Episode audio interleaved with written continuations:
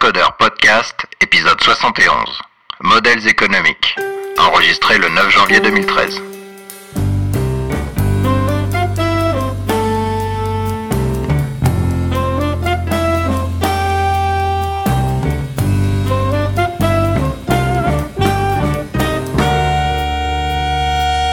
Bonjour et bienvenue au Cascodeur épisode 71. C'est un Bonjour tout le monde. Ouais, Bisous. Bonjour tout le monde. Salut. Et bonne année. bonne année. Bon, restez en vie, hein. C'est tout ce qu'on peut vous souhaiter.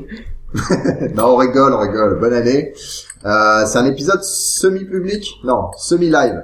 Parce qu'il est live parce qu'on est tous ensemble dans la même Wow. pièce, qui est probablement jamais arrivé à part pour les épisodes live. Oui. Et public parce qu'il y avait un chat qui. Il y avait un... Mais c'est pareil, ça. C'est marré pour l'enregistrement. Il a eu peur. Voilà, donc on est le 9 janvier 2013, donc on est carrément dans le dans les temps pour vous souhaiter une bonne année. Bonne année. Voilà. Et demain, c'est la Saint-Guillaume, quand même, faut le dire. C'est vrai? Oh là. Bon bah, bonne fête Guillaume Merci. Bonne fête Guillaume. Bon ben en même temps ça sera hier ou avant-hier. Le temps d'enregistrer. voilà. Bon, euh, il se peut qu'on dise pas mal de bêtises, parce qu'Antonio nous a invités et nous a nous a biberonné au vin blanc. À l'Apremont. Et l'Apremont, c'est. Autre bonbon. Bravo les gars. Raclette Euh, et tout. Hein. Et viande des grisons, parce que ça rime avec Apremont. C'est ça. Donc voilà, bah, bonne année. Et puis euh, on a un petit coming out à faire. Oh là là. Euh, c'est pas moi. Moi, je continue à être Dr Love.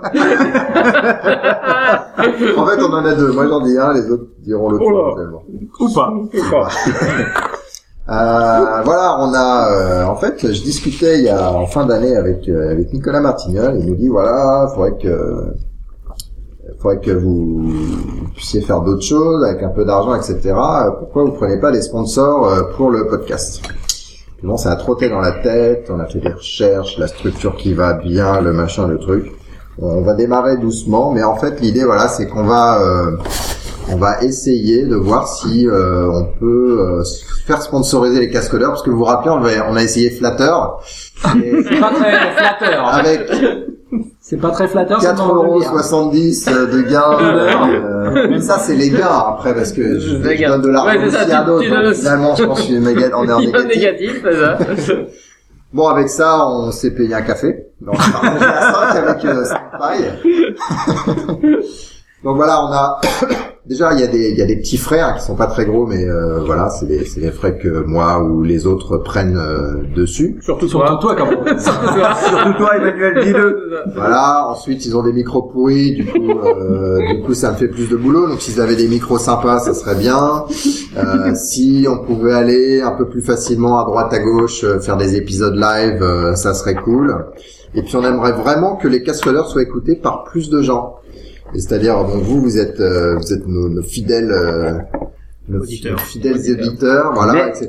Merci les groupies. Et merci, voilà, merci beaucoup. Mais euh, on aimerait bien qu'il y ait, euh, enfin, on est sûr qu'il y a plus de gens qui font du Java et qui seraient potentiellement intéressés euh, par un podcast et qui pourraient nous écouter. Donc, on, voilà, si avec euh, peut-être un peu d'argent, on pourrait, euh, on pourrait essayer de trouver, euh, trouver moyen de de- d'atteindre ces gens-là. Donc voilà, euh, il n'y a pas de sponsor euh, aujourd'hui, euh, mais euh, voilà, c'est un truc qu'on va essayer en 2013. Et puis si ça échoue, euh, on a Poutine qui nous file euh, Un visa un visa pour la directement. Russie, donc euh, On part, on part. se barre. Non, mais parlez-en à votre boîte. Donc, euh, si Voilà. vous bossez pour une boîte euh, sympa, euh, ils ont une idée, ils ont un soft, ils recrutent des gens, euh, ils veulent faire passer un petit message d'une minute ou deux sur un podcast super euh, sympa. Ouais. C'est Cascodeur. Eh Des bien, milliers d'auditeurs. contactez-nous des dizaines euh, de milliers. même. Voilà, contactez. euh, alors c'est Emmanuel at lescascodeurs.com, donc Emmanuel E 2 M A N U L arrobas lescascodeurs alors L E S C A S T C O D E U R S.com. Voilà, normalement vous m'envoyez un email et puis euh, ben euh, on échangera avec plaisir. Voilà. Donc ça c'est fait. Euh, Les Le deuxième résolutions euh, c'est 2013. quand, Non, non, je continue cette histoire-là. Non, je- Un peu après alors, après le café. Euh, voilà, alors sinon on va découper en quelques morceaux euh, cet épisode-là. Euh, le premier c'est qu'on va, bon il y a quand même des news hein, malgré tout, euh, malgré cette euh, nouvelle année euh, qui commence et les fêtes qui ont un peu plombé le, le taux de, de release euh, par, euh, par développeurs. Oh, je sais pas, parce que d'un autre côté, malgré tout, les, les vacances, projets ouais. aiment bien réaliser un truc avant Noël. Ouais. Et il y, a les- il y a les vacances, donc les, les vacances, les vrais committeurs open source, ils sont plus dispo, donc on dit, euh, ah, c'est comme le cadeau de Noël, euh, vous aurez sur votre sapin, vous avez votre release de Groovy. Moi, j'ai réalisé la Voilà. dernière semaine, juste avant le nouvel an. va bien, mais c'est pas fini. Donc, donc pas release. Alors, il y a Scala 2.10 qui, euh, alors Scala, euh, dès qu'ils font un point quelque chose, c'est en général C'est majeur. c'est important. Voilà. c'est une majeure. Donc il y a pas mal de choses qui ont qui ont changé. D'ailleurs, c'est euh, Arnaud, c'est toi qui disais qu'il y a il y a des gens qui se disent ouh là là, euh, moi ma code base elle va pas mal changer euh, avec la si je, si je passe à la nouvelle version. Oui, sur Twitter, j'avais vu qu'effectivement, il y en a certains qui commençaient à dire, on, on a testé l'upgrade et ça, ça se fait pas sans douleur. C'est pas juste je remplace le binaire. Donc effectivement, bon, c'est une, c'est une migration qui, qui doit être faite. C'est pas juste je remplace et j'upgrade. Euh, Alors il y a plein de trucs euh, qui- qu'ils ont rajouté, je vais les juste les lister, puis il y a un ou deux qui sont euh, plus intéressants que d'autres. Donc ils ont rajouté la notion de value class, euh, de implicit class, je sais pas trop ce que c'est un implicit class, euh, d'interpolation de chaîne. C'est bizarre, Je savais pas qu'ils l'avaient pas encore. mais- Ouais, c'est marrant. Bah oui, c'est c'est un peu étonnant que, ouais. que c'est pas été présent dans le langage plus tôt. Ouais, ouais. Mais bon, comme tous les autres langages euh, à peu près modernes, euh, longs, ils... C'est parce qu'avant tu pouvais le faire avec un, un inner monoïde euh, donc Oh les mauvaises langues. Il nous faut un expert. Avec euh, des monades comme gonadées. Euh, future et pro, fu- futures and promise. Donc je pense que ça c'est le, le feedback de play hein, et de, de la nouvelle approche. Euh... bah non, d'ailleurs ils utilisent des itératives. Donc, euh... Ouais, mais ça c'est euh, en, en réaction, en réaction euh, sans, sans vouloir faire de jeu de mots avec euh, tout ce qui se fait au niveau euh, event loop et tout ça dans le style euh, euh, Node, Node.js, etc. On ouais. s'aperçoit que les approches événementielles, ça fait du méga spaghetti de callback, du callback qui appelle des callbacks, Ouais. de callback, Ouais. de callback. T'as un niveau d'imbrication assez euh, phénoménal. Ouais. Et l'approche en fait, des, des promises permet de d'avoir du code enfin je dirais presque plus procédural et plus agréable à utiliser que des, des callbacks imbriqués en fait. Et donc, euh, bah, par exemple, Jeepers euh, 1.0, là, que j'avais pas mis dans les show notes, mais Jeepers 1.0 qui a été sorti avant Noël, Ouais. euh, rajoute aussi une, une API de promise et on voit que tous les, les enfin les bons frameworks euh, euh, enfin qui, qui disent qu'ils sont des bons frameworks. Alors, Il y a Emmanuel qui est en train de l'étouffer avec euh, En train de manger la galette. faut, mais- faut nous excuser, mais on mange la galette en même temps, donc il est en train de crever avec sa avec la bouche ouverte. Dès que euh, l'un de nous aura la fèvre, ça fera oui. pas veux. Et donc, euh, bref, les, les promises sont, permettent en tout cas d'avoir du, du code qui est quand même plus agréable à lire et à écrire et à maintenir. Donc, euh, bah voilà. C'est pas dans- censé arriver de ces cas dans, dans le JDK Euh, si, je pense que ça fait partie d'ailleurs des, des améliorations de Java Util Concurrent pour le JDK 8, je crois. D'accord. Euh, ouais. Sinon, ils ont euh, introduit un type dynamique, ce qui fait que quand on appelle une propriété qui n'existe pas, en fait, ils appellent euh, apply dynamic, qui est l'équivalent du catch all euh, chez vous. Un truc, je sais pas le nom exact que vous avez, Mhm. un truc un peu comme ça. Bon, D'ailleurs, c'est quand même assez amusant de voir que bah, t'as les langages qui prêchent pour le statiquement euh, statistiquement, statistiquement. statiquement tout, statiquement statique, qui se mettent à rajouter des choses dynamiques et bah, un langage comme Groovy qui euh, lui se met par contre à rajouter des choses statiques. Statique, Donc, le- static euh, typing en Groovy, la compilation statique en Groovy, et donc c'est amusant de voir qu'en fait finalement, bah, malgré les querelles de, che- de chapelle, on s'aperçoit il y a qu'il y a, y du bien, Il y a des use cases pour les deux. Le juste euh, milieu, voilà, on essaie de trouver chacun, on converge, on converge. On a toujours eu un besoin de, de structure dynamique. Euh, en Java, par exemple, tu vois qu'il y a des gens qui disent, bah voilà, j'ai des entités, machin, mais des fois, j'aimerais bien une map où je mets un peu ce que je veux dedans, Ouais. etc., etc. Sinon, euh, le gros truc, je pense, c'est qu'ils ont un nouveau, euh, un nouveau backend qui émet du bytecode à partir de d'ASM. Le targeter JDK 1.567. Euh, et euh, ben, je sais pas ce que ça leur amène, mais je pense qu'ils peut-être qu'ils atteignaient les limites de- du code existant et donc maintenant ils utilisent ASM pour générer, générer du bytecode pour euh, en gros euh, compiler leur classe. Voilà un nouveau pattern matcher qui avait qui était pas très bien implémenté quand on avait voilà euh, beaucoup de euh, beaucoup de volume parce qu'il y avait visiblement un algorithme exponentiel. Voilà, après des choses euh, modularisation du langage. Alors je connais pas le détail de, de ce qui s'appelle, mais en tout cas si ah oui, le- les acteurs AK qui rentrent maintenant dans Scala euh, officiellement. Voilà, des, des améliorations de performance, normal. Et puis, euh, tiens, un truc que j'ai trouvé sympa, c'est le quand tu mets point d'interrogation, point d'interrogation, point d'interrogation, c'est l'équivalent de. C'est what the What the fuck Ah non, d'ailleurs, j'ai mal lu, ouais. Non, je sais pas ce que c'est. C'est what the fuck. J'ai vu ça sur un blog et je demandais ce que ça voulait dire. C'est ça. Bon, bref. Et ils ont aussi des, des fonctionnalités expérimentales comme euh, la donc Scala Reflection et surtout les macros. Donc, qui restent expérimentales, mais il y a plein de gens qui sont assez enthousiastes dans le monde Scala à propos de ça. Donc, euh, on verra. Bah, c'est un peu ce qu'on fait aussi dans, dans Groovy avec les transformations d'AST. En fait, tout, tout ce qui est macro, euh, transformation d'AST, etc. C'est un peu dans Ouais. ce même esprit-là. Et ça permet quand même, donc je pense que c'est une bonne chose de- de- d'avoir ajouté ça dans ce cas-là. Ça permet bah, de faire euh, de la génération de code à la compilation entre guillemets. Donc par exemple d'implémenter, je sais pas, un pattern particulier, etc. Ouais. C'est très, euh, c'est très pratique, euh, je trouve. Même si ça a été un petit peu décrié parce que ça, ça peut être, ça peut apparaître un peu magique, etc. Je crois que Je Macro pense justement que- c'est moins puissant que l'AST parce qu'ils avaient des problèmes où euh, les gens pouvaient faire vraiment tout ce qu'ils voulaient et je crois que Macro justement ils ont défini un sous-ensemble où ils estiment être plus raisonnable en termes de, de flexibilité pour le langage statique Scala. En fait. Mm, mm. Euh, bon mais bon Scala Scala Scala bon il y a C'est quoi ce podcast euh, Java là où C'est un podcast de- Scala. on parle donc, Scala. Ouais. on va arrêter de parler de Scala On va parler de Groovy. Et donc juste devant pour Noël, nous avons réalisé la première bêta de Groovy 2.1 avec à suivre euh, donc la RC qui devrait être euh, de- dans les prochains jours, mais quand vous écouterez ce podcast, elle sera certainement déjà sortie et à la fin du mois la version finale. Euh, donc qui rajoute tout un tas de, de nouvelles fonctionnalités, euh, qui permet d'améliorer l'outillage, la documentation, qui permet de, de personnaliser aussi par exemple euh, le, enfin de, de, se plugger dans le type checker pour pouvoir type checker des DSL qui seront pourtant éventuellement dynamiques. Enfin bref, on fait des choses assez sympathiques avec euh, en se basant en fait sur ce qu'on a fait dans la version euh, 2.0.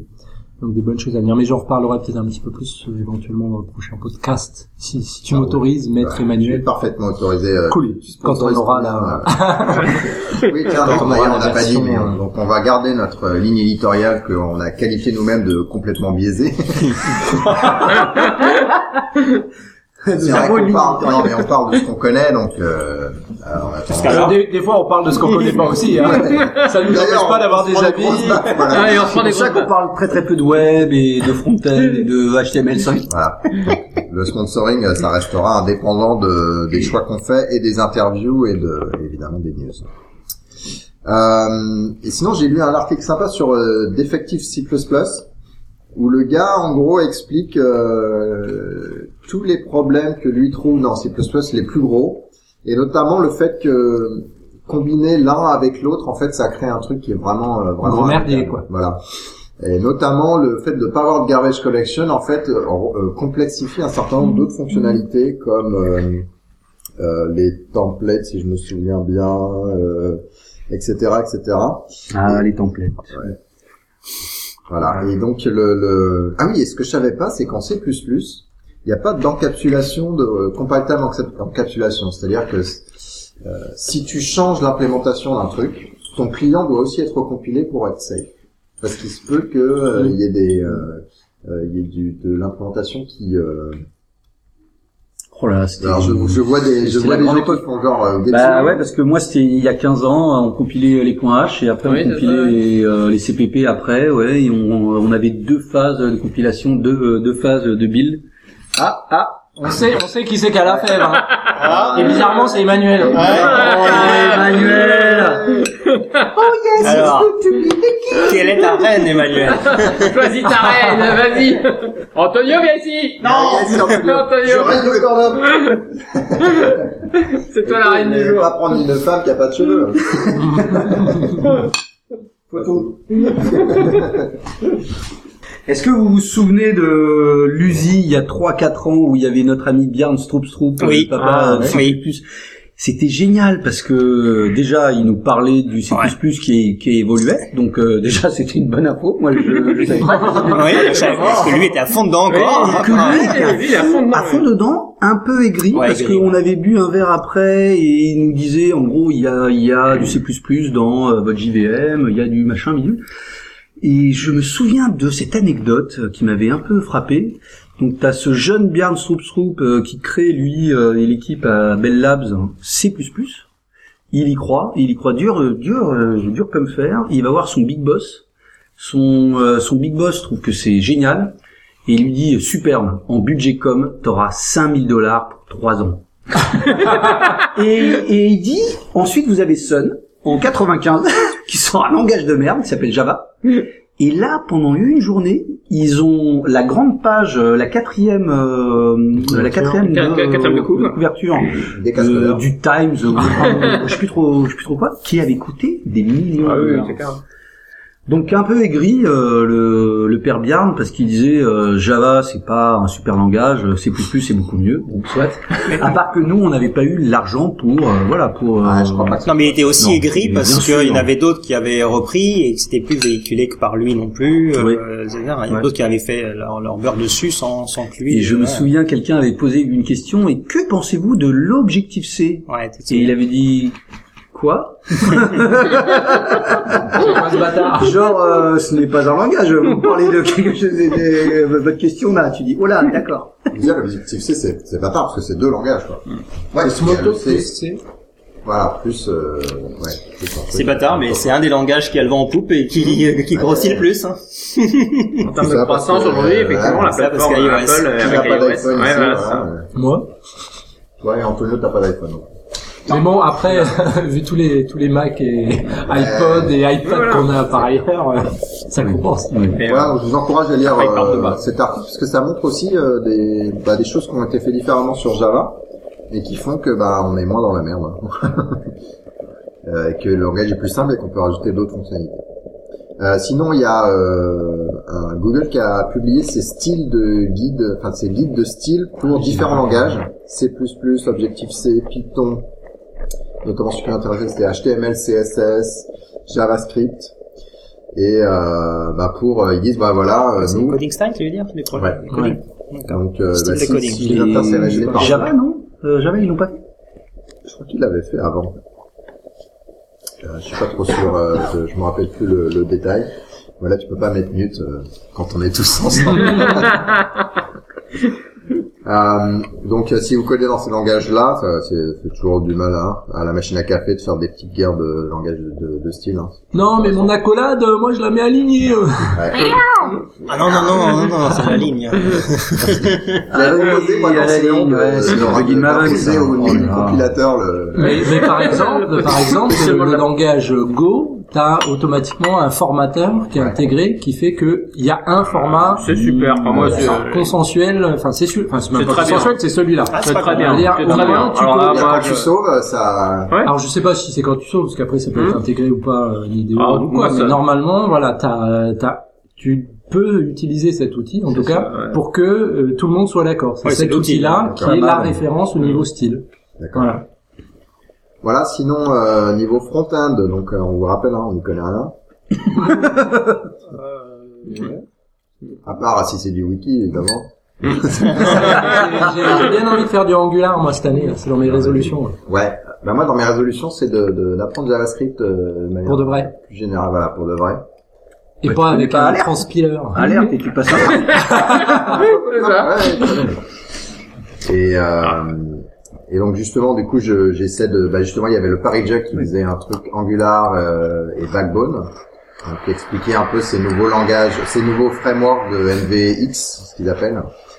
Euh, ou c'est MVC ou MVMC ou bon, il y a plein de trucs, des variations. euh, Ouais, la VMC marche bien. La VMC. Pardon. Et du coup, il y a un monsieur qui a fait un blog sur euh, les les 10, enfin les 7 euh, frameworks JavaScript euh, riches du, de, de 2012. Donc, il parle. euh, alors déjà, il donne des, des règles sur euh, pour, pour les différencier. Et puis, il parle de Backbone, de Knockout, Spine, CanJS, Amber, AngularJS, Batman Batman. et Meteor. Euh, moi, je connais, enfin, j'ai entendu parler d'AngularJS, de Backbone, évidemment, qui sont vraiment les, enfin, Backbone qui est le gros du moment. carotte, ouais. AngularJS qui vient euh, du diable Vauvert, euh, si on utilise une, une analogie de cheval. Et, euh, et Amber aussi, hein, j'en avais entendu parler. Vous avez, est-ce que vous voyez des projets, parce que toi tu fais des projets où il y a quand même, il doit bien y avoir des interfaces à un moment. Bah. Ouais, mais moi je fais beaucoup euh, d'applications de gestion en fait. Donc euh, Justement, Le JavaScript interdit. AngularJS, Backbone, tout ça, c'est des trucs qui sont pas indexables euh, par Google. Donc, comment tu fais? Enfin, à part à, à faire Avec un- des astuces, comme, comme on faisait dans, le Flash, c'est-à-dire une page euh, qui Mm. est requête. ouais, mais les applications de gestion, euh, les boîtes elles sont T'en fous, c'est indexé. justement, du coup, AngularJS, tout ça, j'ai l'impression que c'est plus pour des applications de gestion que pour autre chose. Tu vois. Hmm. Je sais pas à voir, mais c'est Ah, vrai neuf que encore, hein. C'est encore neuf. C'est encore neuf, ouais, bien Mm. sûr. Ça Alors je sais pas si c'est à cause de mon chapitre 12 et mon chapitre 13, mais moi tout ce que je vois c'est du GSM. c'est terrible, c'est terrible, c'est terrible. Mais euh, alors je commence à voir un peu de vachement stateless avec euh, du jQuery et de l'HTML5. Ouais, jQuery, il y a quand même beaucoup de c'est- il y a quelques années. C'est. Non, mais euh, les boîtes, enfin les boîtes. Mais les, les boîtes sont un MVC jQuery, de toute façon. euh. Ah oui, oui, ah oui, oui. Cela dit, là-dessus, il y a Twitter qui, pendant un moment, faisait euh, toute la gestion euh, côté client avec... euh, ils chargeaient une Ah page et puis ils allaient appeler les, pour charger les données, puis ils sont revenus en arrière parce que pour euh, Mm. essayer d'aller encore plus vite en termes de, de rendu pour l'utilisateur, et ben, finalement, côté serveur, c'était pas si mal. Même si ça coûte plus de pépettes.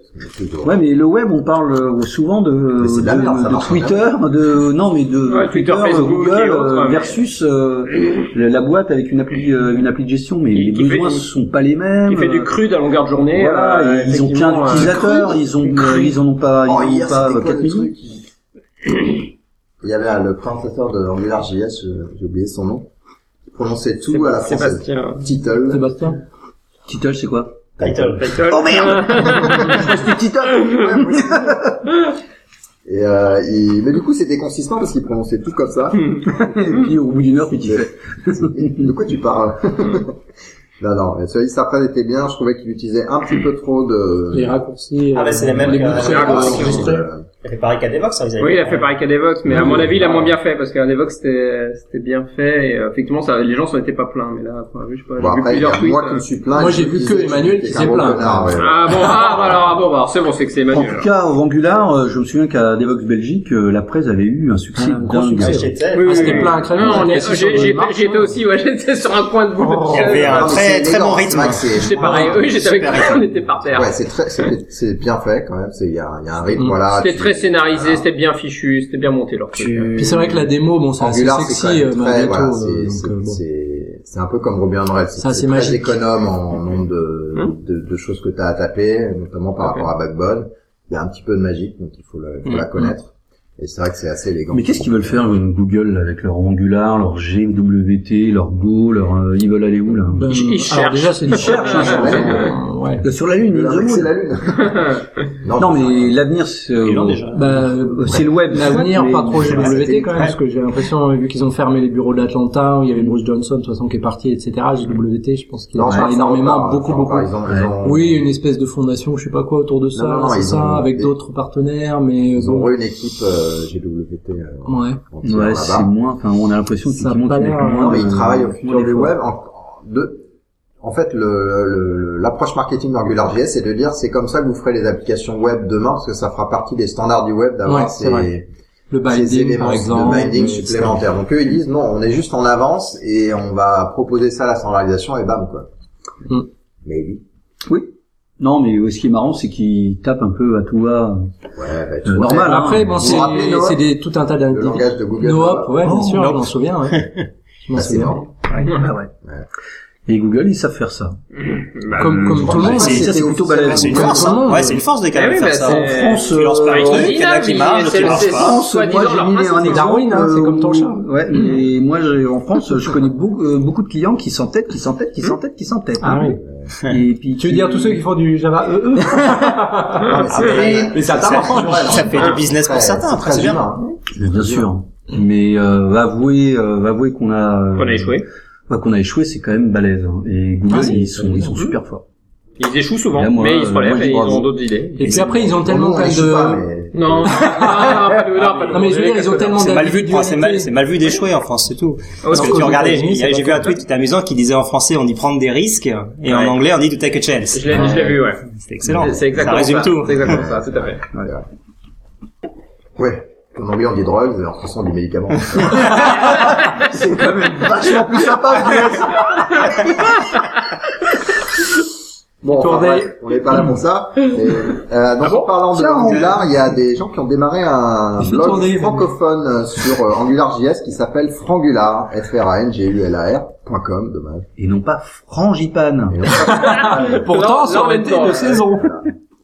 Voilà, donc bah allez voir, ils expliquent les scopes, les événements, euh, ils ont une, euh, ils ont pas beaucoup de, de postes, une petite dizaine, et donc euh, je pense qu'ils vont vouloir continuer. Ah non, oui c'est ça, une petite dizaine, et je pense que bah, si vous êtes intéressé sur Angular, venez euh, lire et puis potentiellement proposer des. Et sinon sur Google Plus aussi, Sébastien qui avait fait la présentation au Paris Jug, euh, c'est lui aussi qui anime la, la communauté euh, française Mmh. euh, Angular et il poste très régulièrement pas mal de choses euh, assez intéressantes. Mmh. Donc, euh, Oui, mais qui est sur Alors vous, vous êtes sur Google Plus Je suis sur Google Plus. Bah, ça commence avec les communautés, plus, moi. justement, qui viennent d'arriver il y a quelques, il y a deux mois. euh, Ah ouais. deux mois, effectivement, ça commence à y avoir un Ouais. certain nombre de, de trucs intéressants où les communautés clair, se créent et partagent. Ah, C'est à moitié des blogs, à moitié des, des news, à moitié. Des questions, ça voilà, des Et- questions. Et comment vous faites? Parce que moi, ça, ça me gêne de, de fragmenter ma communauté. Ah bah. quoi. Bah écoute, t'as ceux qui sont que- là, t'as ceux qui sont ailleurs, et parce puis il que y en a qui verront les euh, choses mais il y en double, d'autres pas du tout. Pas Euh, sur Pinterest, c'est la merde. Ça j'ai pas, ouais, j'ai pas encore accroché ça. Euh, non, Non, je pense que ça marche, t'es suffi- t'es suffisamment gros. Sinon, euh, t'as des questions qui se posent, personne ne répond. Tu dis, ah bah, Ouais. ouais, ça fait Mais comme après, le problème, Non, mais c'est euh, vrai, même si je sais pas ce que t'appelles gros, mais c'est. Je sais pas, nous on a les 600, tagmètres de- 700 de personnes, je crois, dans la communauté. Ça, ça se fragmente. Enfin, tu peux pas contrôler en tout non, cas. c'est le- ça. Ah, pour c'est- l'instant, euh, sur XWiki, je trouve que c'est pas mal. Sur la mailing list, ouais, mais euh, regarde des projets comme Maven, on a beau essayer de tout le temps ramener les gens sur la mailing list, etc. On se retrouve qu'on a des trucs à droite à gauche, Stack Overflow, développé en français, euh, et ça on n'arrive pas à les suivre. Enfin, les- les- je parle des committeurs, hein, je parle pas de, de la communauté elle-même qui effectivement se crée et se répondent. Hein. Euh, Les, les gens se répondent entre eux euh, parce que bon Ouais. après c'est un gros projet vieux, etc. Mais euh, mais ouais, c'est vrai que c'est un problème qui existe, mais après c'est pas vraiment un problème dans le sens où effectivement la communauté aujourd'hui est assez grosse pour y répondre et pour euh, pour faire vivre ces cette channel là. je pense que c'est pareil pour Groovy, c'est assez ancien, et il y a assez de, de membres de la communauté. Effectivement, sur les trucs qui démarrent, c'est clair que tu peux pas euh, gérer euh, 36 000 moyens de Ah, communication, des mailing lists, des des forums dans bidule, euh, ton développé.net, ton Google ton non, c'est pas jouable. Sur le même sujet, tu as le même problème quand tu veux être multilingue. Tu fais de la doc Ah en oui. C'est plusieurs ça langues. déjà, c'est le problème. C'est Ça, pareil, moi j'avais refusé problème, parce que du coup, ce qui se passe, c'est que t'as une traduction, quelqu'un qui est tout content, qui te fait une trad d'une page. Ouais. Tu évolues le truc, Et elle évolue pas. On te dit ah c'est c'est ta doc est pourrie, elle est Voilà, pas à c'est ça. hein, C'est un vrai problème. Tiens, moi par contre sur la communauté Groovy, il y avait un mec qui euh, envoyait des liens euh, donc dans la communauté Groovy Google+, mais en fait c'était euh, Google Translate de son article espagnol. Bon, euh, ouais, ouais. Ouais, il a- soit tu... Comment ça se passe? C'est toi qui dis. Euh... bah après tu peux avoir plusieurs communautés, Il faut pousser, euh, Non, enfin, bah, ça dépend. moi je suis modérateur. Voilà, ça euh, dépend tu modères ou pas. modérateur. Tu peux modérer ou pas, mais Et euh, en fait, même Google Plus, il te, il te fait une sorte de filtering spam. Est-ce que tu veux autoriser celui-là ou pas? Ouais. Donc, Suivant les, le paramétrage que tu as mis, Mais t'es pas obligé de le mettre en, avec des modérateurs, mais effectivement, tu peux mettre des modérateurs et gérer un peu le contenu. Et par rapport à un forum, vous trouvez ça mieux? Moi, je dirais que c'est pas la même chose. Forum, c'est déjà plus, euh, C'est plus structuré, du support, plus etc. Alors que Google Plus, tu peux, tu peux avoir des thèmes, c'est-à-dire des, ou des sous-thèmes, des news, des, des, des events, des, des choses comme ça. Donc, je vois pas forcément le. La... C'est un Facebook. Pour moi, ça, pour moi, ça, ça remplace le Facebook, mais pour l'IT. Alors, le Google Plus Community, c'est effectivement, c'est vraiment le Facebook. Euh, Donc c'est pas sérieux, c'est pour dire des conneries quoi. Voilà, où on Oh, discute euh, machin pas pour effectivement le, le mapper parce que les, les communautés techniques s'y retrouvent plus que dans Facebook parce qu'effectivement, je pense que on n'a jamais vu ouais. de projet sur les Non. Facebook, euh, Non, enfin de, non. de trucs communautaires euh, techniques sur les Facebook. Et, et là, c'est là que c'est c'est là aujourd'hui où ça prend. hein, J'ai l'impression, ça remplace le, le Facebook pour l'IT. euh, Donc ça en fait beaucoup. Alors t'as t'as lists, tes Twitter, Twitter, tes- Tout à ton fait. Google. Ah bah aujourd'hui gérer des projets euh, là-dessus, oui, c'est c'est c'est enfin c'est compliqué, ouais. faut être présent sur tous les Oui, médias. c'est ça. One media to rule them all. Faut pas les podcasts. C'est pareil. Ouais. Sinon, il y a un monsieur qui a démarré une, euh, une stack. Il s'est fait une stack à la main. Il s'est dit, tiens, je vais me faire ma stack. Et les mecs, ils ont fait play, machin, et pourquoi pas moi. Euh, il faisait ça surtout pour apprendre, je pense. Et du coup, il a, il s'est inspiré de Play Framework, de REST-Hub, de Ratpack, de Node.js, d'ExpressJS. Il a pris AngularJS, etc. Et il a fait un truc euh, simple, hein, et qui fait, qui fait pas grand chose, mais qui est voilà une stack euh, qu'il a construit à Mimine et qui- qu'il a agrégé. Donc euh, son c'est github.com slash sebmade. C'est nerd underscore stack underscore java son projet. Donc euh, bah, c'est intéressant parce que ce qui est marrant, c'est qu'il a dans le dans le readme, il a écrit littéralement euh, voilà j'ai fait ça, ensuite j'ai fait ça. Euh, Expliquer le processus, quoi. Ouais, voilà, il a... Non, pardon. Donc Sebmed, c'est un monsieur qui a forqué le truc, et à l'origine, c'est un monsieur qui s'appelle K33G. Ça, on dirait Ah. Les... la communauté des gamers. C'est ça, c'est ouais. On s'y retrouve. Et donc ce monsieur, il explique, alors voilà, j'ai décidé de faire ça comme ça, etc. Donc ce qui est intéressant, c'est pas forcément la stack en elle-même, mais comment il a fait le truc, Mm. lui. Donc c'est 433, enfin, github.com slash 433G slash nerdstack Java en remplaçant les espaces par des underscores et le E par un 3. On y est. Euh, de quoi je voulais parler maintenant? Le web.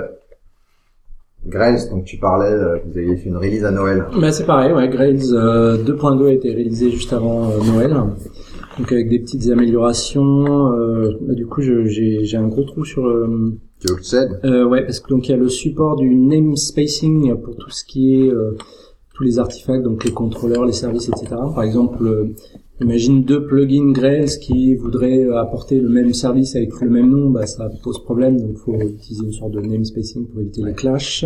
Groovy 2.0. Donc ça utilise Groovy 2.0. Donc par exemple euh, niveau performance, donc les performances de Grails euh, 2.2 sont évidemment améliorées parce que il y a de la compilation statique là où on peut on peut la mettre. Ouais. Et puis, et fork puis, mode. et puis, donc oui, fork mode, donc qui permet de de forker son Tomcat euh, en local, donc moins de problèmes de class path, de pollution de class path et aussi euh, de mémoire, réduction de la mémoire. réduction de l'utilisation de la mémoire, donc éventuellement un startup là un petit peu plus long parce que tu forques une JVM, mais euh, globalement euh, c'est c'est c'est c'est plus stable. Mais le fork, c'est au niveau du dev ou au moment de... Euh, au moment du dev, du dev, ouais. D'accord. Ouais.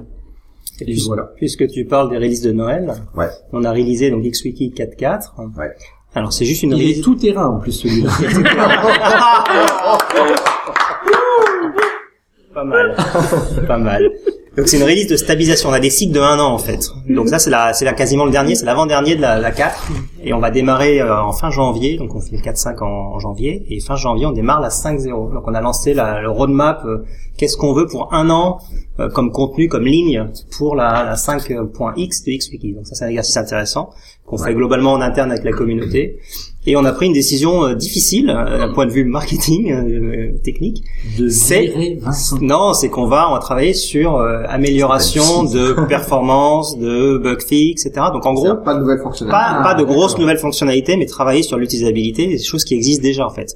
Ce qui est difficile d'un point de vue, à marketer. voilà, qui est très difficile à marketer, mais on a Pas l'impression là, que.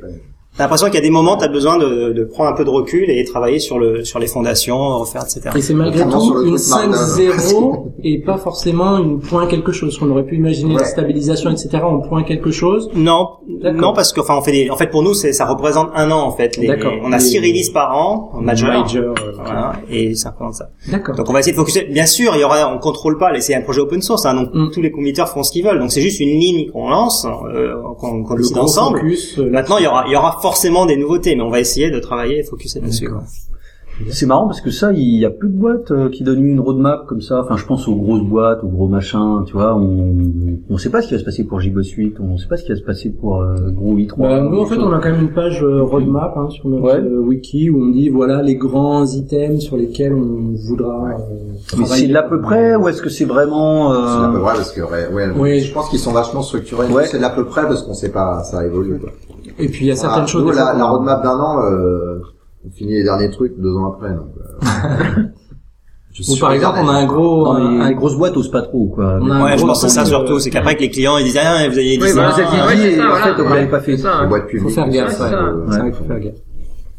Bon, en parlant de controverse. Ouh, ouf. Alors, Oh, j'ai avalé la fève, je peux plus parler. Vous vous rappelez, on a parlé de Tim Fox qui, euh, qui a créé le projet Vertex et qui a décidé de quitter VMware et de rejoindre Red Hat. de re, De re, re, de re, rejoindre. re- Red Hat. Il avait écrit euh, en fait. Il avait, il était le lead de Hornet-Q avant. Et puis, euh, coup de bambou. Hier. Là, voilà, hier ou avant-hier, il envoie un email à la communauté Oui, en mail. disant, voilà, vous savez que j'ai quitté VMware à la fin décembre. VMware euh, m'a demandé de d'abandonner le, enfin, de transférer le la Le ownership, le- enfin le, français La propriété. La propriété. voilà, du domaine, du blog, de l'organisation GitHub et du Google Group à VMware, puisque après tout il avait payé quand même euh, pour faire pour faire ce, ce boulot-là. Donc il dit voilà, du coup je sais pas comment ça va se passer, etc., etc. Donc là, euh, donc la communauté en général est plutôt du côté du, du développeur et on Ouais. dit ouais, ça y est, encore un Hudson Jenkins, etc., etc. Alors euh, moi et Guillaume, on peut pas vraiment parler euh, ouvertement, on va dire. euh, pour l'instant. on pouvait parler à titre perso, mais c'est toujours un peu tendu. Moi perso, je trouve qu'effectivement, je pense qu'il donc il y a des négociations euh, de, Qui sont en de cours boîte à boîte. Hein. entre Red Hat et VMware. Voilà, pour savoir comment ça peut ça peut se passer. Euh, VMware, moi je trouve que c'est euh, pas déconnant. Ils ont, je sais pas depuis combien de temps ils travaillent dessus, mais mettons un Ça an, fait un ouais, an de un peu plus que ça, je crois, ça fait pas loin de deux ans malgré tout. euh. Alors enfin, parce Ouais. qu'il avait rejoint pour travailler sur euh, RabbitMQ, et puis ensuite il a lancé sous VMware, donc payé, euh, encouragé par VMware, sponsorisé par VMware, la création de Vertex. Ouais. À ne pas confondre avec Verters original, c'est des bonbons au caramel que j'adore, mais qui n'a rien à voir, je tiens à préciser. Et euh, ben, effectivement, euh, donc la, la propriété aussi bien du nom de domaine, du groupe, que du code, que de la propriété intellectuelle, que le copyright, bah, mal, enfin heureusement, malheureusement, je sais pas, Malheureusement. appartient, j'allais dire malheureusement parce que bon, euh, appartient à VMware, c'est-à-dire que c'est- c'est VMware qui a payé pour tout ça. Ouais, pourquoi si c'est un vrai projet open source euh, Bah, avec, ça voca- reste- avec vocation, pourquoi est-ce qu'ils doivent mettre pas ça à une fondation Et pour ben que ce soit protégé? justement, c'est parce ce que début, tu démarres ton truc, tu sais pas si ça va marcher. Tu Non, je parle de VMware. domaine et Mais justement, VMware veut que ça aille à une fondation. Mais bah, par exemple, Tim Fox, est, il fait de la résistance parce que ah oui, mais Apache c'est trop bureaucratique, oui, mais etc. Bah oui, mais en attendant, Red Hat et VMware discutent.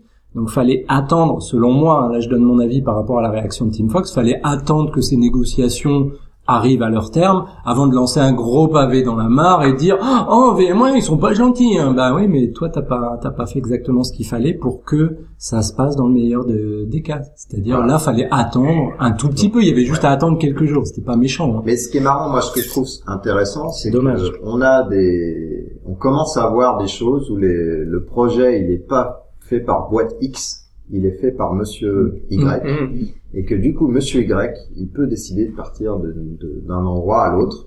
Et je pense que pour les boîtes, c'est c'est problématique. un sacré Ouais. risque c'est-à-dire pas comment. tu payes, la communauté il y aussi, avait, pas de. tu payes et t'as rien Ouais, c'est c'était la boîte point final. Mmh. Alors c'était la communauté à la Debian et puis Mmh. point final.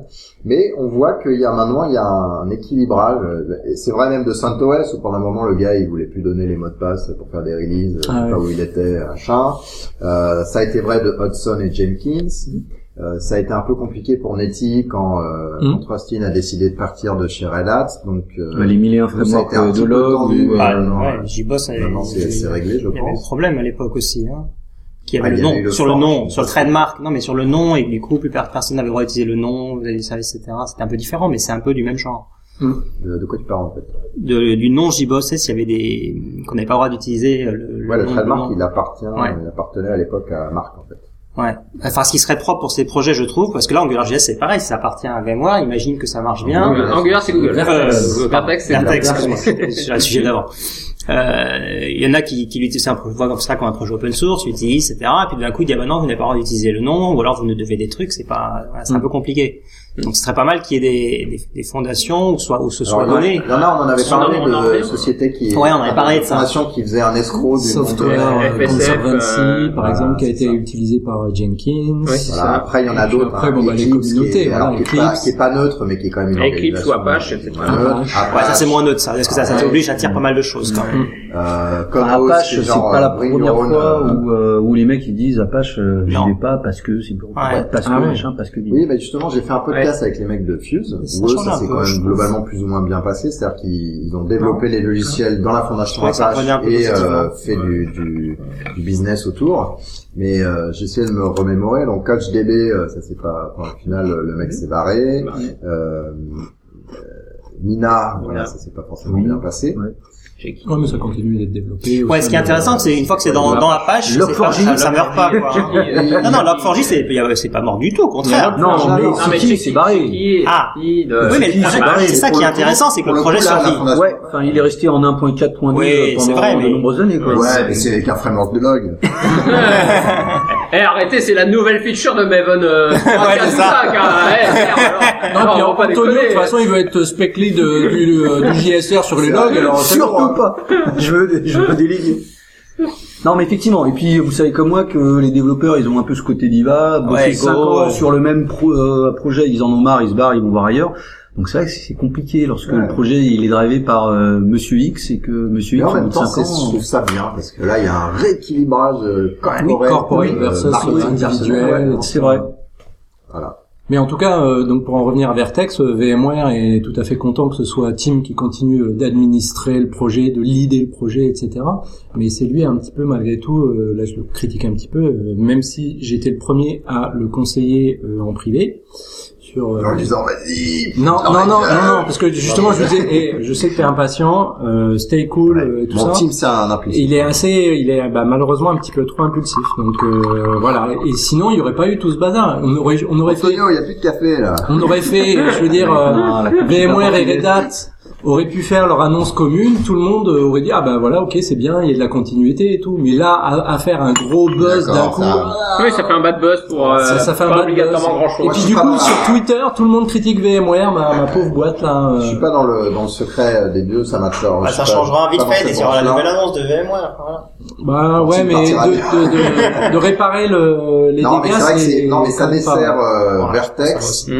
Ça dessert surtout Vertex pour moi. Vertex et VMware, Surtout. Ça décrédibilise Vertex et effectivement son avenir. Aujourd'hui, c'est le truc, bah on sait pas où ça va. Bah, bah super, donc je fais quoi? Je vais commencer un projet, j'ai un C'est pour ça qu'il faut juste que VMware aille vite pour, pour, euh, pour annoncer oui, quelque chose. mais le problème, c'est que mais quand on est attend, leader- on attend la réponse de Red Hat sur ce qu'on a le droit de dire. Red Hat- Et Red Hat est en train de traîner les pieds. Voilà. Alors là, peut-être à l'heure où je parle, là, le, le communiqué, le communiqué a été annoncé, mais en tout cas, là, t'as tous les journaux, tous les sites d'information Qui sont en train de nous dire, ouais, euh, on veut une quote, on veut. Attendez, hey, attendez, attendez, attendez. Non, mais Donc c'est assez folklorique. En et tant que bon. leader, c'est compliqué. euh, effectivement, faut faire gaffe à ce genre de choses. Enfin, je trouve que effectivement, euh, faire ce bruit-là de manière anticipée, enfin, c'est pas obligatoirement moi, je safe trouve que c'est pas euh, très sain pour la communauté. quoi. Ah, C'est un non. petit peu dommage. Mais il y en a parce que- plein des leaders comme ça. hein. On parle, on parle. Ouais, euh, ouais, ça, mais on on, connaît pas, on connaît connaît plein. pas non plus ce qui s'est passé en interne. Non, mais c'est sûr, il y a plein de choses personnelles. Moi, je connais. euh, Il y a- J'y suis. euh, Il y a même plein de choses personnelles. je suis d'assez près. Des trucs, des trucs particuliers, non? Bah, je, je... Comme de Pardieu, tu vois, c'est Ouais. Voilà. C'est juste qu'il Et Tim Fox, Tim Fox, c'est quand même beaucoup plus maigre que Ah, Depardieu. hein. Voilà, c'est ça. Et je crois qu'il boit moins, vous savez ça. Il connaît pas Poutine. Ah Et il a, Il ouais, connaît du coup, il a pas encore le visa. Voilà. Sinon, euh, il y a Google App Engine qui a discrètement euh, réalisé la 1.7.4, voilà, avec plus de choses euh, en Union Européenne. Billing Enabled Application, des, des trucs comme ça. Au niveau Java, il y a un nouveau plugin Maven, je crois. Euh, Performance Improvement, JSP Compilation Process, nanana. des choses sur Python euh, pareil. Et puis, euh, euh, notamment au niveau base de données, ils ont un, un- un expérimental, mais ils ont rajouté le support de Distinct dans leur euh, data store query. Euh, c'est un, c'est un des trucs où euh, Ah, c'était carrément différent. c'est pas, c'est pas négligeable. Non, non, c'est pas négligeable. Distinct. Je savais même pas que ça était bon, mais Ouais, c'est ça. c'est sens, c'est c'est chiant. Voilà. Euh, Qu'est-ce que je voulais dire? Alors, on va passer côté euh, dans la section politique. Oula. Alors, Déjà, c'était pas assez là, politique, pas politique, euh, ouais. l'open source, les corporate, les machins. on va démarrer doucement. Oula. Avec, euh, on s'est chauffé, là, c'est Vous tout. vous rappelez l'histoire des pigeons, etc. Donc ça a continué avec les, Par les le free, là. Non, non, non. juste avant. Attends. Où euh, justement les, les entrepreneurs, euh, en fait, Ah oui, maintenant les dividendes sont, Voilà. sont euh, imposés autant que le salaire. En gros, hein, je résume un un peu, ça, ouais. c'est un peu ça. Mm. Ce qui fait qu'il y a plein de gens qui, notamment pour des boîtes Les qui, petits le, qui le fait, Ouais. qui sont à peine rentables, qui ont, ont tendance à se payer en dividende parce que du coup ça permet d'économiser euh, un peu, euh, du coup perdent euh, pas mal d'argent et donc plus ta boîte est petite et plus tu perds d'argent en proportion. Donc c'est un peu dommage parce que euh, notamment moi j'ai vu en réfléchissant euh, les cascadeurs quelle structure mettre derrière et des choses comme ça. Et ben c'est compliqué. Il n'y a pas de structure qui te coûte rien si tu fais rien. C'est ça existe quasi pas. Il y a les auto-entrepreneurs mais euh, avec un voulaient la aussi, important. Donc euh, qui avec pas quand même la taxe, euh, enfin euh, anciennement taxe professionnelle là, qui de toute façon t'es obligé de la payer même si t'as pas. Ouais, voilà. Donc, t'as, les coûts fixes qui sont assez importants et après t'as les prélèvements qui sont très importants, même si- au premier euro, quoi, entre guillemets. Euh, donc, je vous ai mis les liens, vous pouvez, vous pouvez aller lire. Euh, et sinon, ce qui est intéressant, et donc il y a notamment un monsieur qui a mis en fonction des revenus le, le, le coût que ça te donnait avant après. Mais sinon, le truc euh, plus sympa, c'est Xavier Niel qui fait un qui fait un gros bras de fer avec Google, en gros, en rajoutant un filtreur de publicité publicité, ouais. Un Par AD, défaut. un Par défaut. par défaut, ouais. dans la Freebox. Sur les box. Ça y est toujours ou ça a été enlevé Ça a été désactivé lundi. Alors, Euh, racontez. raconter, que bah, moi, je suis, je suis chez euh, Orange. Chez Apple, donc, euh, Oh là là là.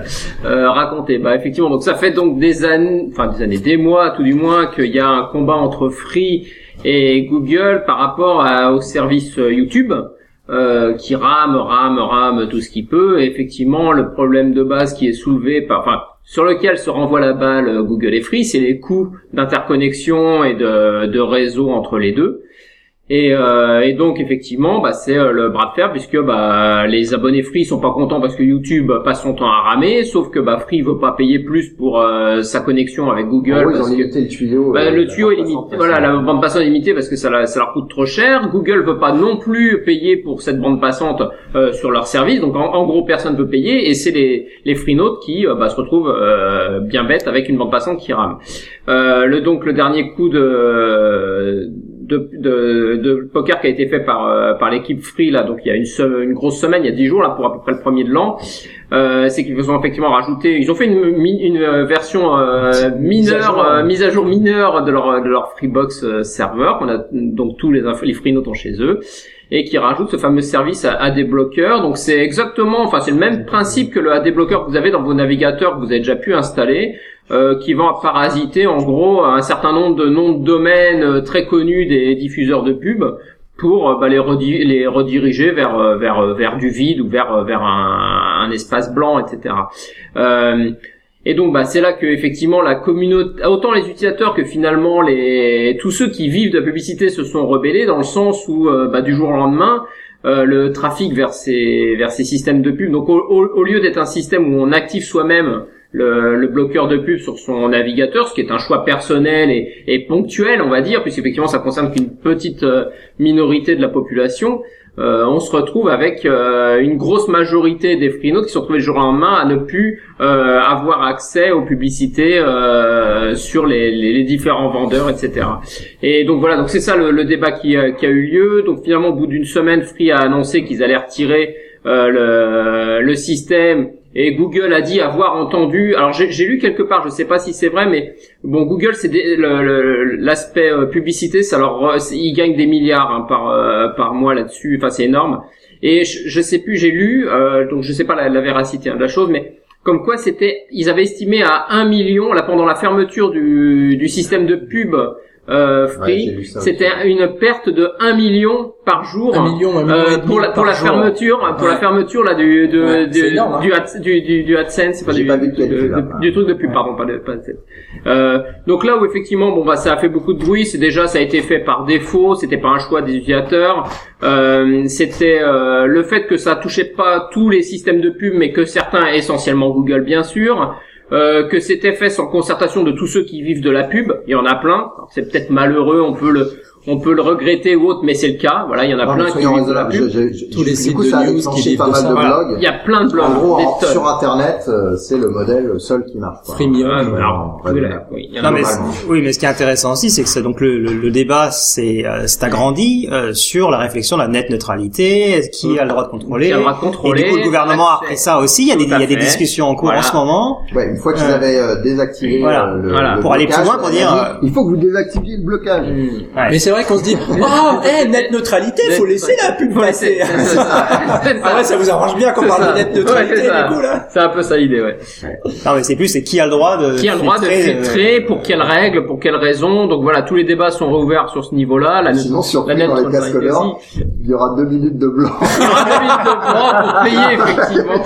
Alors effectivement, on a, on a vu certains sites euh, rebelles qui sont amusés à filtrer les IP euh, free et à mettre des grands bandeaux euh, de blocage d'accès au, au site web en disant bah non, moi je suis désolé, je vis que de la pub et euh, donc bah tu es chez Free, je n'ai- tu n'as- tu n'accèdes plus à ma pub, donc je te retire l'accès à mon contenu. Voilà, donc après c'est des bras de fer idiots, enfin idiots, mais euh, effectivement comme ça qu'ils se jouent et on en revient sur, sur des sujets plus sérieux qui sont effectivement la net neutralité, qui a le droit de contrôler le contenu, sachant qu'effectivement dans ce cadre-là, euh, c'était pas le fournisseur d'accès, c'était pas quelque chose au niveau de l'infrastructure fournisseur qui avait été qui bloquait l'accès à la pub, hein, parce que euh, euh, alors même si c'est avec des jeux de DNS etc, mais bon euh, pour papy mamie ça leur parle pas de trop, mais ça restait un choix activable ou désactivable sur la box, mais qui effectivement était activé par défaut. Et c'est là d'où vient toute la tout le sujet, toute la question. Donc voilà, donc des débats sont relancés, euh, ça a fait son coup de pub à Free une fois de plus. Alors peut-être plutôt du bad buzz que du bon buzz cette fois, euh, parce que euh, jusqu'à présent il s'était plutôt proposé à défendre le, le consommateur et à se battre contre les grosses holdings euh, euh, pour Free Mobile, etc. Et effectivement là aujourd'hui ça se retourne plutôt à- en défaveur du, du client Free qui n'a pas le choix par défaut, ça y réfléchit pas, enfin s'il est pas au courant, parce qu'effectivement mes parents quand on rebootaient la Freebox, ils allaient pas se douter que le jour au Ah lendemain bah ils allaient oui. plus avoir de pub. Plus ils- et, mais par contre, effectivement, je- j'ai- ça a été l'occasion d'en discuter avec eux. Ils étaient ravis. Ils étaient ravis. Et derrière, je leur ai installé le débloqueur et, euh, le, et le système d'anti euh, d'anti euh, ghostery pour pour pas suivre leur, leur activité sur net. Mais mais voilà, aujourd'hui, on en est là qu'il y a un débat qui qui existe réellement. C'est philosophique sur- hein, quand même. Moi, je, je me souviens à chaque fois euh, de notre ami euh, Michel Serres là, il, euh, il y a quelques années. Et, euh, et c'est vrai qu'Internet c'est hyper pervers. Enfin, euh, je sais pas de quand date la première. Mais arrête d'aller sur les euh, sites de cul. Non, mais Euh, la pareil, là. première. Si vous ne payez pas, vous n'êtes pas le client, vous êtes le produit. Tout à fait. Oui, voilà, oui, on en revient. Non, mais c'est bizarre de se dire que le seul business model Que sur, t'es le sur Internet soit la pub. Bah, c'est vrai C'est que, bizarre. imagine Non, euh, tous les sites web que tu, bah, Tous les médias ont Oui, été voilà. sponsorisés par la pub. Oui, oui.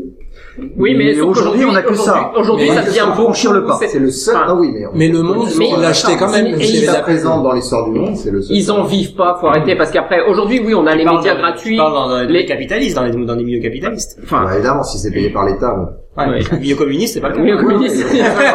mais, non, mais après, il y a des, il y a des, c'est un problème de- c'est aussi un problème de ratio, euh, jusqu'à présent. ce que tu vois ou pas. Jusqu'à présent, euh, tout ce qui était euh, édition, les journaux, etc., vous aviez une partie de pub, mais ils ne vivaient pas de la pub. Vous achetiez votre journal, il y avait un, un revenu du journal, et effectivement, une petite part revenait de, enfin, ou une grosse part venait de la pub. Après, il y a eu les gratuits, qu'on connaît tous euh, euh, à la sortie du métro, qui eux ne vivent que de la pub, et il y a plus d'une page sur deux qui sont de la pub. Bon, après sur Internet, effectivement, c'est pareil. Il y en a certains qui mettent un ou deux encarts de pub discrets, ça gêne personne. Il y en a où ça clignote dans tous les coins, où ça te bloque l'accès au site, où c'est c'est juste invivable. Et après, c'est vrai que là où c'est dommage, c'est que euh, à ce niveau-là, souvent on n'a pas le choix. C'est-à-dire que des fois, ça pourrait être intéressant sur certains sujets, sur certains sites, de se dire, bah je paye, je paye le site, je suis prêt à mettre X euh, tout euh, argent, pas. mais voilà, et en échange, si, il y en a en pas échange, qu'un j'ai pas site de pub. Ouais, Mais le problème, c'est voilà, c'est qu'il n'y a ouais, pas un c'est site, mais il y a plein de le meilleur sites. système flatteur euh, dont on a parlé. Oui, Ça marche ça pas. marche pas. Désolé, ça marche. Ça marche pas. Alors, moi, j'ai lu hier un article d'OVH, euh, le mec euh, super Oui, smart. euh, Et c'est vrai qu'il il dit quand même un truc, enfin on l'a oublié je pense un petit peu, mais Free c'est super sympa, ça a révolutionné euh, l'accès en France euh, d'internet, etc., etc. Mais c'est 30 euros par mois. Hmm. C'est pas cher du tout. Et le mec il donnait les 36. prix US. Les prix US, Ah ouais, c'est fois et 400. on est en C'est fois quatre, voilà. Et c'est se dire, bon, euh, d'accord, euh, avoir euh, aller sur le site de Libé, du Monde, du Figaro et pas payer, lire de lire de l'information et non pas donc acheter le journal, Tout à fait. c'est sympa.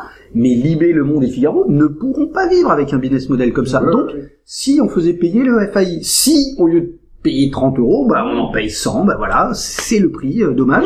Mais oui, mais, Mais peut-être que Free- Parce que Mais comment il va distribuer problème, Comment il va voilà, distribuer comment on Le distribue problème, c'est qu'il faudrait une licence globale. étatique, voilà, c'est, c'est, Bien sûr. c'est, forcément biaisé. Mais c'est euh, c'est une re- une redevance Oui. plus plus quoi. C'est Ouais, dire Oui, euh, c'est assez facile à calculer, hein. Tu sais exactement qui est allé voir quoi, t'as toutes les logs, Ouais. t'as tous les trucs, donc Ouais. c'est très facile à redistribuer. C'est compliqué à faire, mais il va falloir le faire. On peut pas vivre avec un, un modèle comme ça. On peut pas le- laisser limer le monde, euh, le Et C'est Figaro intéressant pour les projets open source aussi d'ailleurs, pour, pour le coup. Parce que t'as un bon projet open source, tu peux récupérer de l'argent avec ton truc, quoi. Ouais. Du coup, tu, qui Bah, permet ouais, faut de, de sponsoriser ton travail. En fait, moi, j'ai l'impression que Free, en mettant l'accès web à 29 euros il y a, il y a, je sais pas, 5, 6 ou 7 ans, ils ont fait plus de mal que de bien. Parce que maintenant, on se dit, bah, c'est pas cher, c'est gratos. Ouais, je suis, non, je suis pas d'accord. Ouais, de toute façon, ils pensaient déjà à SFR tout ça, même avant quand ils avaient des bonnes marges, ils disaient mais comment on peut faire payer? Parce qu'on veut pas rester un tuyau, comment est-ce qu'on peut faire payer euh, les autres? Et c'est pour ça qu'ils ont fait les portails de news qui était le truc par défaut euh, quand t'installais le CD euh, Mm. C'est quoi Wanadu à l'époque Ouais. etc etc c'est pas magique hein. Le problème il est Mais on a une, re- une redevance télé et si on avait une, une redevance internet. Enfin, je pense qu'il faut trouver un modèle, mais une chose est sûre, c'est que le tout gratos, ça ne marche pas. Il y a des gens qui ont besoin de gagner de l'argent. Et si on dit il y a que la pub, je Mais pense que dépend ça ne ton- marchera pas ça non dépend toujours de ton périmètre en fait. Euh, Toi par exemple tu dis euh, free sur le mobile, euh, ça à 2 euros, euh, à 2 euros ils peuvent pas gagner de l'argent. Si tu prends ce périmètre là c'est vrai. En revanche si tu prends le périmètre plus global avec le avec l'internet etc. Globalement ils gagnent si tu veux. Donc tout dépend si tu prends quel périmètre tu prends toujours. C'est pareil, XWiki, si tu prends le périmètre juste open source, bon, on gagne zéro puisque c'est tout est gratuit, etc. En revanche, tu prends le périmètre avec des services et tout derrière, on gagne. Donc à chaque fois, c'est il faut que tu faut que associes ça avec le périmètre. Il y a tout n'est pas gratuit. Il y a certaines parties qui fait vivre une autre partie. C'est plus compliqué que ça le sujet. C'est pas. euh, tu peux avoir des choses gratuites quand même pour que les autres marchent. Ouais, bien sûr, mais la presse aujourd'hui, la presse papier ne marche pas. Et leur business model sur Internet et sur les mobiles, c'est des applis. Ah oui, mais euh, le presse-papier, ouais, non, c'est c'est très utile. Euh, Je veux dire, tes tes papiers, ils s'envolent plus. Non, le problème de la presse papier, c'est peut-être qu'ils étaient un peu lents à réagir au début et que ça va prendre quelques années avant d'avoir un. non mais même je suis désolé mais il y aura des dégâts, model, hein. tu, tu n'as pas il y a Bah si par exemple, non mais regarde, regarde, moi j'ai envie d'acheter des livres, je regarde régulièrement, c'est quasiment le même prix. Un livre électronique, il est Ouais, quasiment le même prix qu'en librairie. livre papier. Quand il sera dix fois moins cher, je les achèterai, j'en achèterai des tonnes tous les jours. C'est Ouais, mais tu sais pourquoi mon livre Java Ouais, E6, la- la euh, très musique, très bon livre, coûte 49 dollars en papier et 39 dollars en PDF. On Mais peut, oui. on peut en parler. hein. C'est parce que les mecs ils m'ont dit, on perd de l'argent avec du Mais papier. oui, ils considèrent, Donc, on mais c'est parce qu'ils sont encore, c'est parce qu'ils sont encore dans l'ancien mode. Bien sûr. Mais le monde, ça a un siècle et demi. Tu penses que le, euh, tu penses que le monde euh, en deux ans ils vont se restructurer Mais non, ils Mais risquent de mourir. euh, ils se font racheter par Bernard Tapie et puis voilà Non, mais c'est un peu la révolution des applications chez iOS et compagnie où tu vas, où tu veux payer 50 euros le, le, le jeu, tu le payes. Tu hein, payes quelques centimes, euro, ouais. mais- Euh, Là, ils jouent le sur- long tel économie, ouais. C'est toujours, c'est pareil pour les. mais ils ont trouvé un modèle effectivement Je pour crois que l'impression, c'est c'est pas ce qui coûte. Hein. Contrairement à ce qu'on peut penser, l'impression, probablement même le déplacement du, du bouquin, c'est pas vraiment ce qui coûte. Ce qui coûte, c'est ton revendeur qui va te prendre 50%. C'est le, c'est le revendeur. Ouais. Mais oui, C'est la- mais la- surtout, euh, internet, l'intermédiaire. le revendeur et, et tu distribues. Ouais, oui et non, parce que maintenant, regarde Amazon, ils ont très bien joué, parce que tu veux pas l'acheter euh, ton PDF chez Manning, tu veux, tu veux le truc qui se télécharge sur Mm. ton Kindle ou directement. Ah, tu c'est sur les, pratique. sur les clouds, sur les, les, les apps cloud. hein. Euh, qui est poussé sur le Kindle. C'est vrai que euh, l'application Kindle elle est, pro- elle est propriétaire, pas de bol, mais quand même c'est super simple quoi. C'est- c'est poussé dans tous les devices. c'est c'est- propriétaire. Bon, je le fais pas, mais si j'avais à le faire, j'achète chez Amazon, je craque et je le mets dans l'appli que je veux. Mm. Parce que euh, leur modèle d'achat de, de vente, il est super. Ouais, ouais. Bon, on va passer. Euh... Tiens, on va on va se réjouir un petit peu. Il y a DevOps Borat, vous vous rappelez Yes Là, il dit in DevOps, in DevOps, we are face fiscal cliff. Vous vous rappelez le fiscal cliff, c'est le, le truc à la fin de l'année, les Ouais, ouais. États-Unis là, ils ont eu un, un ils se sont mis d'accord, ils avaient un mois de plus du coup. So in. DevOps, we are face fiscal cliff. Every year when Oracle license is up for renew. Personne travaille chez. euh, Non, non, Ah, c'est bon, tu peux. On peut rire, c'est pour ça qu'on rit. Voilà. Euh... Mais si Oracle veut être euh, sponsor, Sponsor. Ouais, c'est autre chose. Bon, Pendant une minute. Non, mais c'est marrant, c'est marrant. Euh, les conférences. Alors, il y a eu quelques news quand même. On va d'abord parler de Mixit, qui a annoncé qu'ils vont faire Mixit à Lyon, donc le 25 et le 26 avril. C'est une super conférence, donc si vous êtes dans la région, ou même si vous voulez une petite conférence sympa, allez là-bas. Euh, c'est bien sympa. Ensuite, il y a Code Story qui a ouvert, mais je sais peut-être déjà bloqué les, les gens qui vont participer, je sais plus. Euh, Non, je crois non, qu'ils non, sont non, ils sont, en ils sont en Ils train de, ils sont en train de, s'organiser, de faire un concours et de faire ce qu'il faut pour justement euh, faire la nouvelle organisation de Code Story qui sera présente à Devox. Code Story, si vous êtes pris, vous êtes en binôme, euh, enfin il y a deux binômes, et vous développez une application euh, à deux, enfin à deux binômes, Deux binômes. et vous le faites devant plein de gens. Donc euh, c'est un peu eu comme nous euh, quand un on fait succès le fou, podcast. En nu. 48 heures. C'est un peu comme nous quand on fait le podcast tout nu, sauf que là c'est devant les gens. Eh, Nous, mais c'est le- devant le chat. Mais vous serez pas obligé d'être tout nu, hein, vous inquiétez pas. Ah Pas au début, en cas. Pas au début, mais c'est petit à petit, vous enlevez le haut.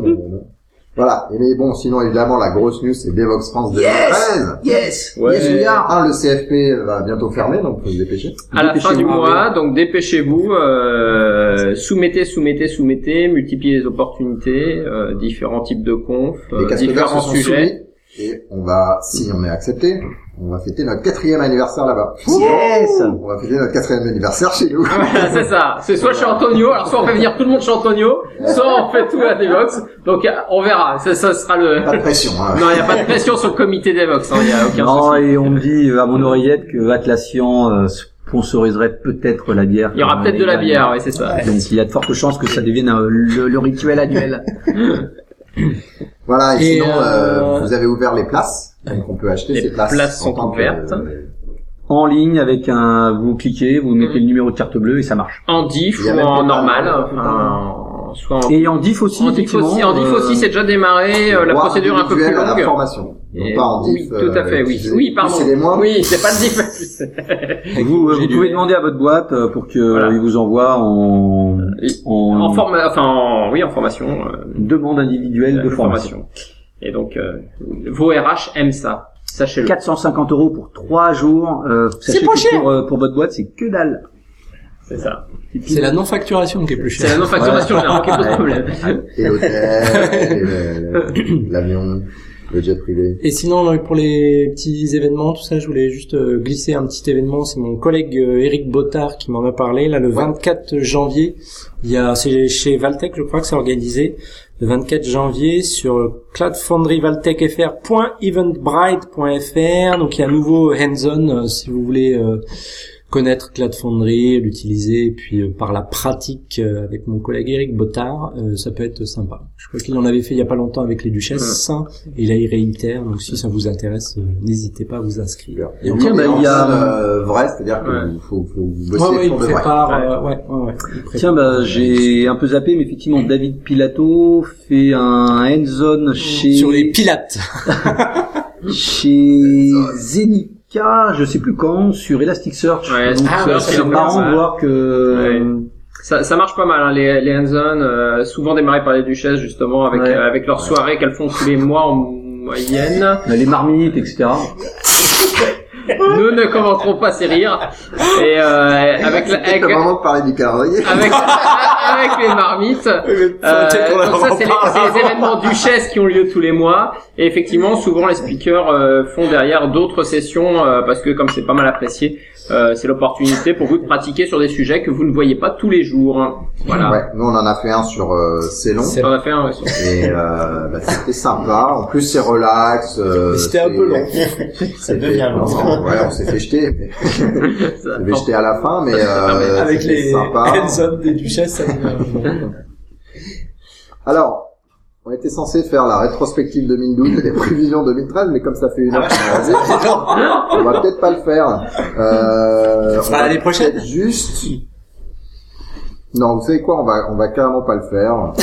Euh, Il y a juste un, un lien qui était sympa que que Vincent avait trouvé. Euh, C'est un lien euh, via Dizon qui explique les les choses, la rétrospective, les choses qui ont été euh, significatives dans le software en, en 2012. Donc, il parle de Groovy 2.0 d'ailleurs, de Mhm. Perl qui a tourné 25, enfin 25 ans, qui a 25 ans, Git et évidemment GitHub.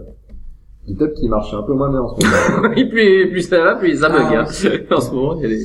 Euh, Pourtant, le service continue de d'évoluer, de faire parce des que choses Moi, j'ai eu deux bugs. Ils avaient planté leur euh, intégration avec Twitter, justement. Euh, j'aurais trouvé deux bugs et en aussi, 24 j'aurais heures de turnaround. Par contre, ouais, ils sont super rapides. Moi, pareil, j'ai remonté des bugs euh, sur les leurs API euh, remote, etc. Et en 24 heures, ils corrigent. XWiki, c'est pareil. J'allais dire pas aussi rapide qu'Xwiki, mais c'est pas loin. XWiki, Non, ils bossent bien, mais effectivement, ils ont- ils des problèmes. Un et- tweet et puis pof, Non, ce un quart d'heure ce qui est intéressant aussi, c'est tous leurs posts où justement, généralement, ils expliquent quand ils ont des pannes et des problèmes. Derrière, ils expliquent l'origine. Et, euh, et c'est vrai que c'est souvent assez euh, assez intéressant parce que voilà, c'est c'est vraiment de la prod. euh, c'est la vraie prod, le vrai problème. Ensuite, NoSQL et Polyglot Persistance, mais on en a parlé, euh, ça on était dans les clous, c'est bon. Mobile Development, bon là on était un peu dans, un peu dans les clous. Ouais, c'est pas Ça, ce trop sera un, aussi. une- hein. un bon trend de 2013, je pense. Mais lié au cloud en plus, parce que c'est vraiment un binôme qui va cartonner. Scala, Oh là. avec TypeSafe, Play, AK, tout ça, euh, et les autres langages hein, d'ailleurs. Euh, Big Data, HTML5, Security, Java E7 pour 2013. Cloud Camp. Je crois pas, pas dans les honorable mentions. hein. Non, mais là Merde. c'est C'est 2012, rétrospective 2012. Ah, c'est lui, le Ah papa. non, mais Ah, euh, est-ce qu'on aura, euh, Moi, le sur la cloud mire. On passera en computing. JDK7 en 2013. Non, production JDK7 serait bien. en On 2013, n'a pas parlé de ça, mais ils nous ont fait un truc là, JDK 1.7.0 underscore 10, donc le truc est censé euh, juste améliorer un peu ton appli, machin, corriger les Ils tout, j'y Ils ont changé la façon dont les hashmaps sont créés.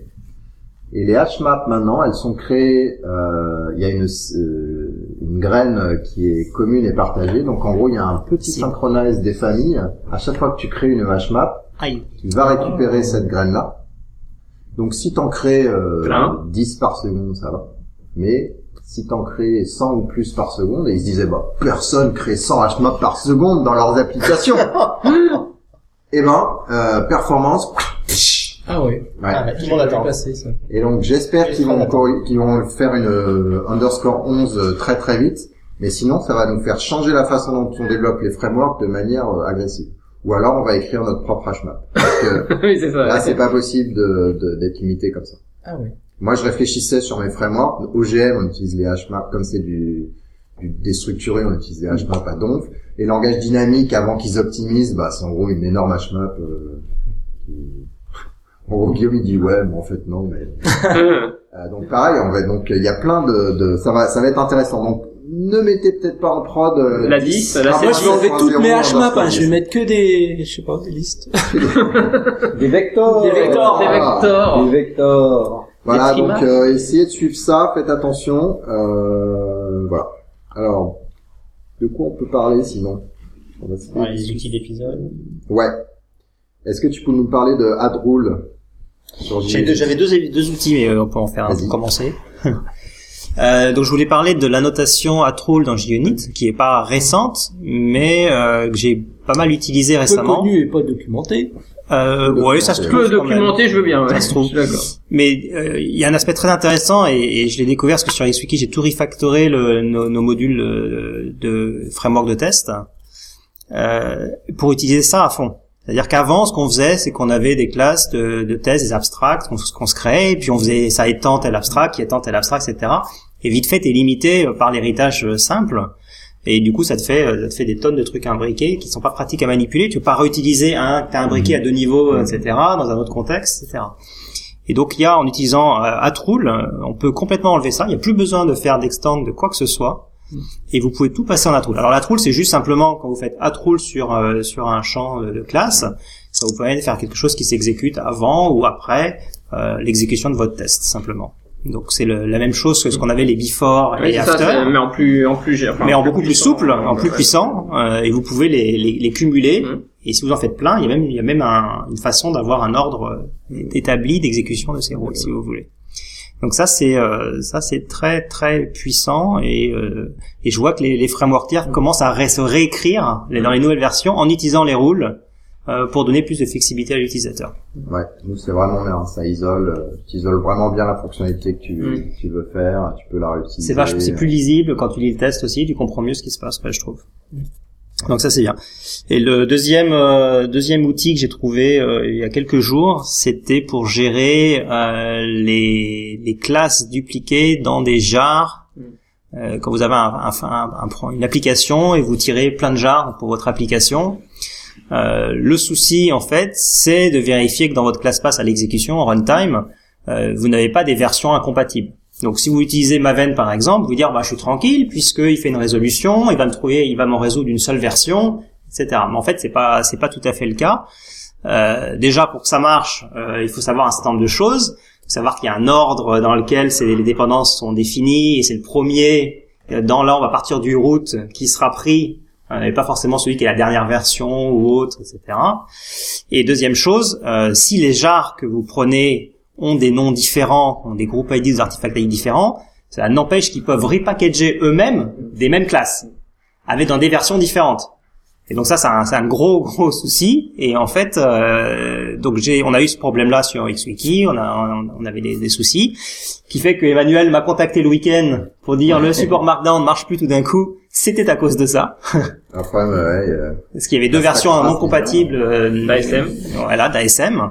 Et donc on a, j'ai mis en place dans le build un, hein. un plugin Maven qui permet de vérifier qu'on n'a pas de dupliqué, duplicate dans le, le, le contexte d'exécution, le class pass d'exécution de, de runtime de, de votre euh, votre appli.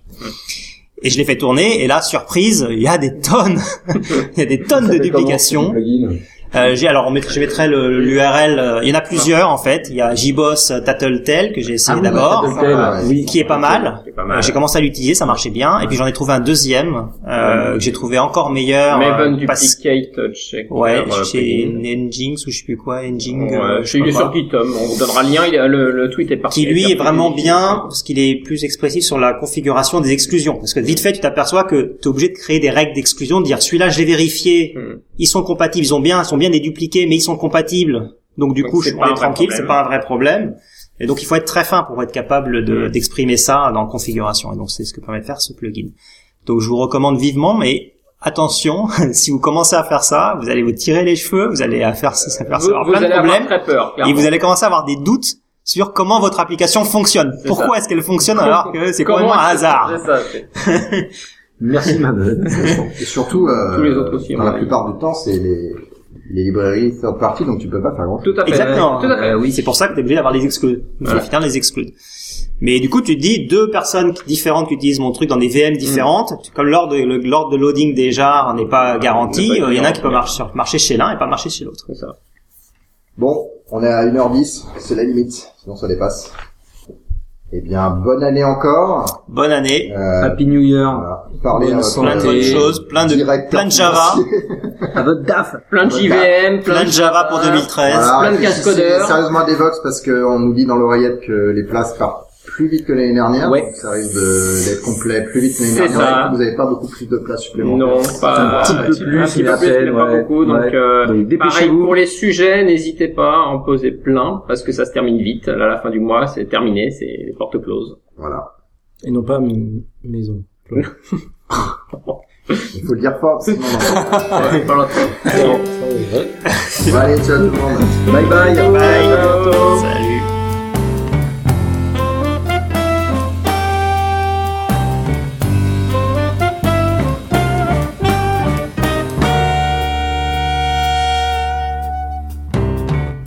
Le thème musical est le thème numéro 3, gracieusement offert par podcastem.com. P-O-D-C-A-S-T-T-H-E-M-E-S.com. Le logo a été dessiné par Nicolas Martignol, alias le Touilleur Express. www.touilleur-express.fr